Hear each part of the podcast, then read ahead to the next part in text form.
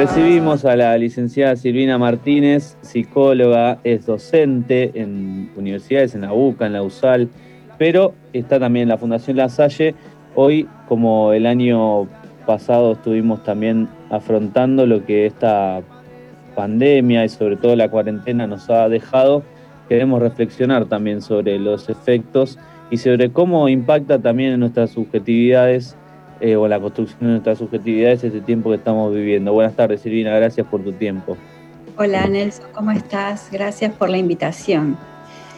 Em, bueno, este, un poco eh, la idea era comentar algunas cuestiones que me parecían como interesantes pensar eh, cuando hablamos de subjetividad, en principio, ¿de qué estamos hablando? ¿no? Em, o por lo menos eh, cómo, uno podría pensar eh, qué es la subjetividad en un tiempo como el que estamos transitando, ¿no? que es un tiempo, está bien que lo estamos transitando hace ya bastante, pero no deja de ser inédito, no deja de ser, este, eh, no deja de modificarnos, este, y no deja de generarnos nuevas como situaciones todo el tiempo, ¿no? En torno a lo laboral, a los chicos en torno a lo escolar, ¿no? En torno a lo familiar, ¿no? Eh, hubo un montón de cuestiones que fueron atravesando. Entonces, por eso, eh, digo, empezar como a ubicar, bueno, cuando hablamos de subjetividad, ¿de qué estamos hablando? ¿Qué, podemos pensar, ¿no? Entonces, uno podría como... Eh, decir o, ubicar em, como tres espacios que intervienen en, lo subjetivo, en la construcción de lo subjetivo. Uno que tiene que ver, uno sería, em, los voy a nombrar primero como para, para, después como pensarlos un poquito. Uno sería lo intrasubjetivo, ¿no? Eh, la otra cuestión sería lo intersubjetivo y la última a mi modo de ver, sería lo transsubjetivo. Cuando hablamos de intrasubjetivo, partimos quizás desde, eh, desde lo somático que se hace cuerpo a partir de, este encuentro con un otro en el primer tiempo de vida. Em, y tiene que ver también con todos esos procesos internos, psíquicos, ¿no? que, se, que van como dando cuenta de nuestro transcurrir. Cuando hablamos de lo intersubjetivo, estamos hablando específicamente de la relación con el otro y cómo el otro, ¿no? partiendo de la disimetría original, nos va como modulando y favoreciendo el modular este, las emociones, eh, las frustraciones, nos permite estar en el mundo.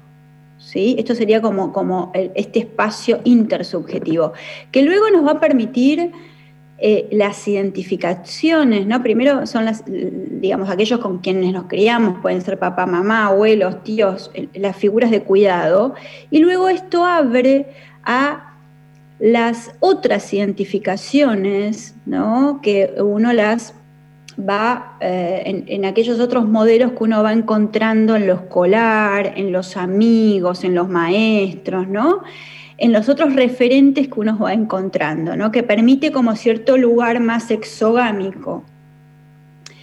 Eh, y lo transsubjetivo tiene que ver con la cultura, tiene que ver con todo el capital simbólico que nos atraviesa, con todo, em, tiene que ver con todo lo, lo, del discurso del conjunto que viene a eh, atravesarnos los códigos sociales, ¿no? Eh, y del interjuego, uno podría decir, de todos estos espacios, de todo el entramado que se va armando, ¿no? Eh, desde que nacemos y, en todo el, devenir, se va constituyendo, ¿no? E, esa subjetividad que es lo que nosotros somos, ¿sí? Y en este ser, ¿cómo, nosotros, eh, nosotros eh, eh, sabemos cómo somos?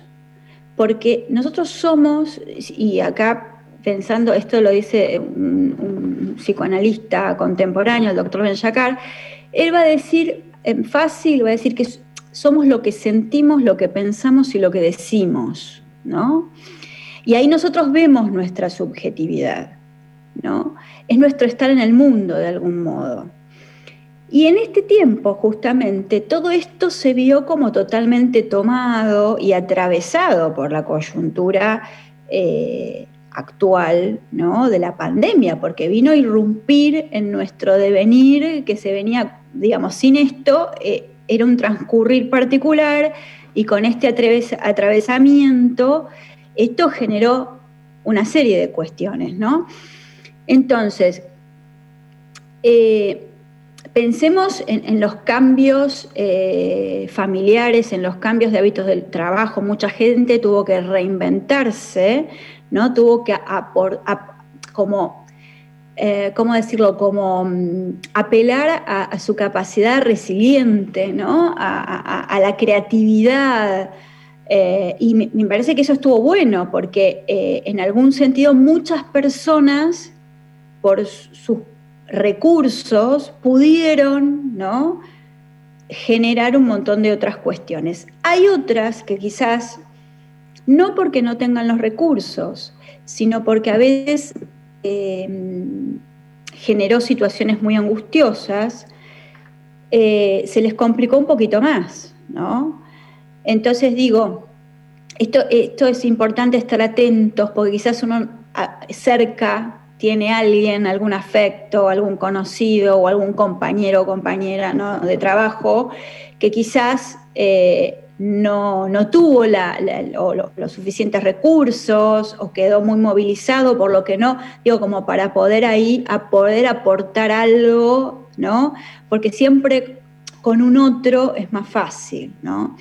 Y en este sentido, ¿no? cuando uno, bueno, quizás por esta cuestión de yo estar en, lo escolar o en, la universidad, ¿no?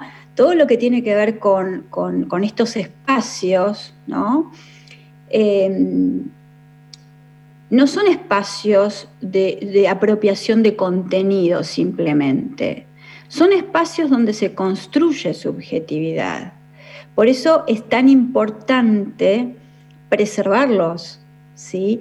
Eh, porque, eh, por ejemplo, la escuela, cuando uno piensa en un niño o en un adolescente en, el espacio escolar, eh, no es solo que va a aprender una materia o va a saber más de lengua, de matemática o de psicología, si querés, sino en ese, en ese espacio lo que se construye es subjetividad, se ofrecen identificaciones hay una apertura al mundo y a las posibilidades a partir del encuentro con otros, a partir de del encontrarse con el otro diferente también, ¿no? Porque a veces cuando uno dice me encuentro con un otro, piensa ¿no? en el semejante. Eh, pero la riqueza que tiene ¿no? Eh, lo escolar, eh, lo universitario, ¿no? los ámbitos eh, lo laboral también, ¿no? Es que uno se encuentra con el otro diferente, ¿no? Y ahí es donde uno realmente, eh, en esta apertura a ese otro, es donde realmente puede construir comunidad y donde realmente uno puede, eh, porque nosotros somos seres sociales, ¿no? Entonces, por eso también todo esto, ¿no? Cuando eh, fueron momentos de cuidados más extremos y hubo que no, que aislarse, ¿no? Todo esto generó mucha movilización.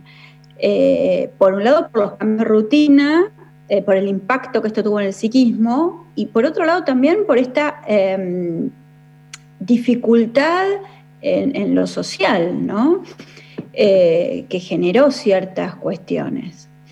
Pero bueno, este, me parece que la importancia eh, de este tiempo es esto, ¿no? Apelar a eh, generar más recursos, a ser creativos, ¿no? y, a, poder seguir viendo de qué manera podemos encontrarnos con otros para juntos poder eh, afrontar, porque es mucho más fácil cuando uno lo hace con otros, afrontar aquellas dificultades o complejidades que, se van presentando.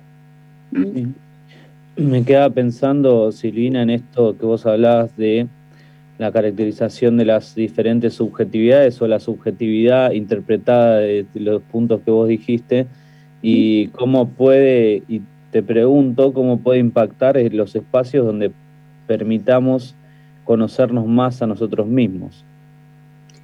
Eh, bueno, en realidad em, estas, estos espacios ¿no? Eh, son parte de la subjetividad. Y por supuesto, conocernos a nosotros mismos hace que nosotros podamos, eh, es fundamental, ¿no? Porque hace que nosotros podamos, por un lado, em, reconocernos, eh, por otro lado, encontrarnos con nuestras dificultades, ¿no? con nuestra humanidad. ¿no? porque todos tenemos este, nuestros recursos, nuestras posibilidades y también todos tenemos eh, nuestras, em, nuestra, humanidad, ¿no? Eh, me sale decirlo así, em, que son esas cuestiones que nos cuestan, esas cuestiones eh, que no, nos, no, nos, son fáciles, ¿no? Em, pero que, que, es, parte, es parte de lo que somos. Y en la medida en que nosotros nos podamos reconocer, primero conocernos obviamente, eh, vamos a poder también crecer ¿no?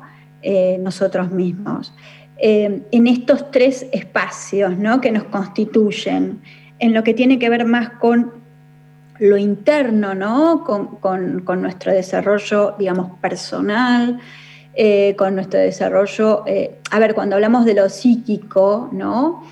Eh, de lo intrapsíquico, tiene que ver con esto de uno a veces puede tener como una lectura lineal de las cosas, ¿no? Eh, darle, otorgarle a las cosas un sentido ¿no? unidireccional, cuando en realidad muchas veces no es tan así, ¿no? Y esto a veces hace que uno quizás entre en situaciones con el otro de discusiones, de conflictos, por querer tener la razón, ¿no? Porque uno lo está viendo desde su perspectiva, ¿sí?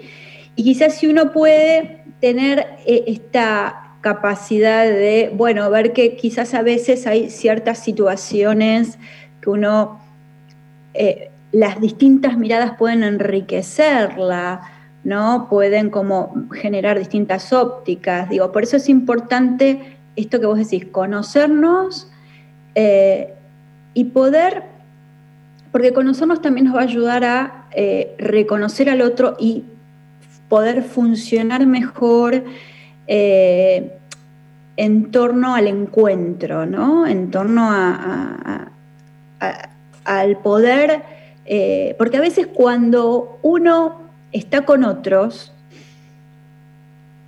eh, y algo le termina cayendo mal de esa, situación o de ese vínculo con ese otro, a veces ni siquiera es por el otro, muchas veces son por las propias dificultades, ¿no? Porque por algo esa situación o eso que generó el otro nos impacta, no tiene que ver con las cosas no resueltas de uno, no que tiene que ver con esto que vos decías, ¿no? Por eso quizás hay algo que me puede generar tanto, tanto malestar o tanto enojo. Sí, totalmente. No sé si te contesté o me fui por otro lado. No, no, es, interesante todo lo que, lo que decís. Yo en realidad lo, asocio muchísimo con el campo de la comunicación y la comunicación-educación, este, en esto que mencionabas antes sobre los espacios eh, que no solo son lugares de, de, toma de conocimiento de cuestiones teóricas, sino que tienen que ver con lo social y con la construcción común. Y lo otro que hablas de las identificaciones de lo que somos o no somos a partir de nuestra diferencia con, el resto de las personas. Eh, creo que por ahí los que nos están escuchando eh, se queden con algunas cositas que fuimos eh, tirando, que vos fuiste diciendo, para poder interpretar un poco en este tiempo qué es lo que, algo que nos ayude de alguna manera a, adaptarnos a lo que está sucediendo, a lograr estar bien o estar mejor eh, y afrontar este, este contexto que nos puso a muchas veces en, a todos por igual en, estas cuestiones. Y yo creo, no sé, eh, y te pregunto, que a la cuestión eh, de salud mental mucho no se le ha puesto el foco. Si bien muchas veces lo hemos escuchado en, los medios y todo titulado, pero eh, ha sido poco el, trayecto que por ahí se le ha dado esto. Quizás en ambientes religiosos un poco más, pero no, por lo menos no lo he visto eso. Sí, eh, es verdad lo que decís, es como que, bueno, inicialmente como se puso el foco en lo corporal, porque, bueno, eh, digamos, es una enfermedad, eh, entonces se puso, no se trató de cuidar, bueno, no nos contagiemos, ¿no? Bueno, se, tuvo una serie de cuidados en torno a lo que tenía que ver con, el riesgo de vida, digamos, o el riesgo de enfermedad corporal. La cuestión es que esto que decís es cierto. Ahí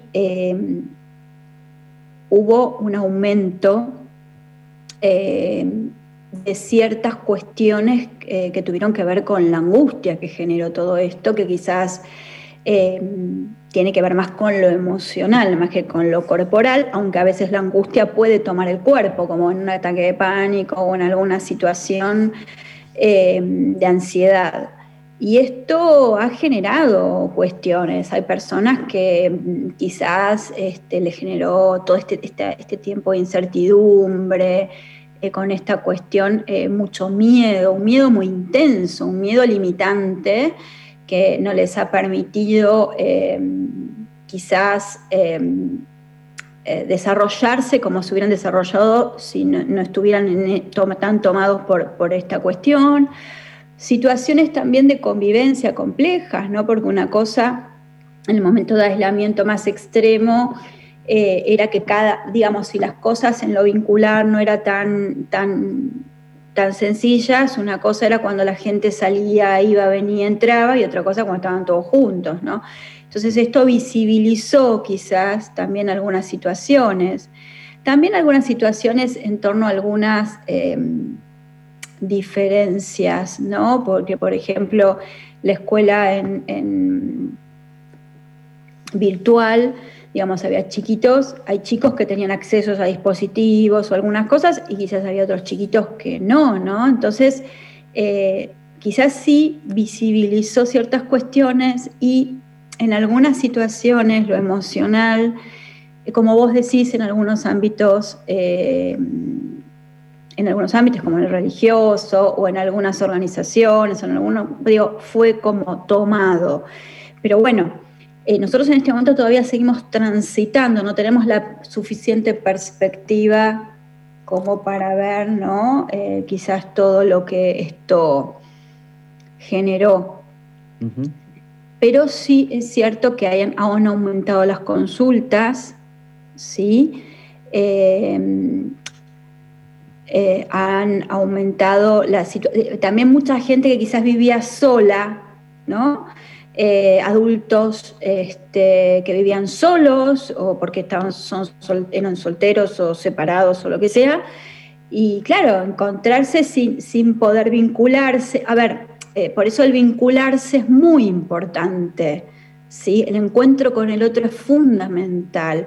La gente muy mayor, ¿no? Que quizás era gente que tenía algún ámbito social, porque no, estaba, no, era persona, no eran personas que estaban en, edad laboral, entonces sus lugares de, sociabilización era quizás el club de jubilados o la iglesia, donde iban y colaboraban en algún grupo, ¿no?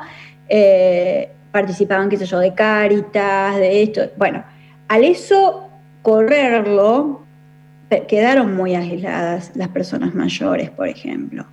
Entonces, bueno, quizás fueron los que, eh, digamos, el impacto más fuerte a mi criterio, un poco en, la experiencia eh, personal, ¿no? De, trabajo y con los colegas que, yo me manejo, eh, el impacto más fuerte estuvo en la gente más grande, que no está este, en este momento en el ámbito laboral y en los adolescentes, en los niños y adolescentes fundamentalmente.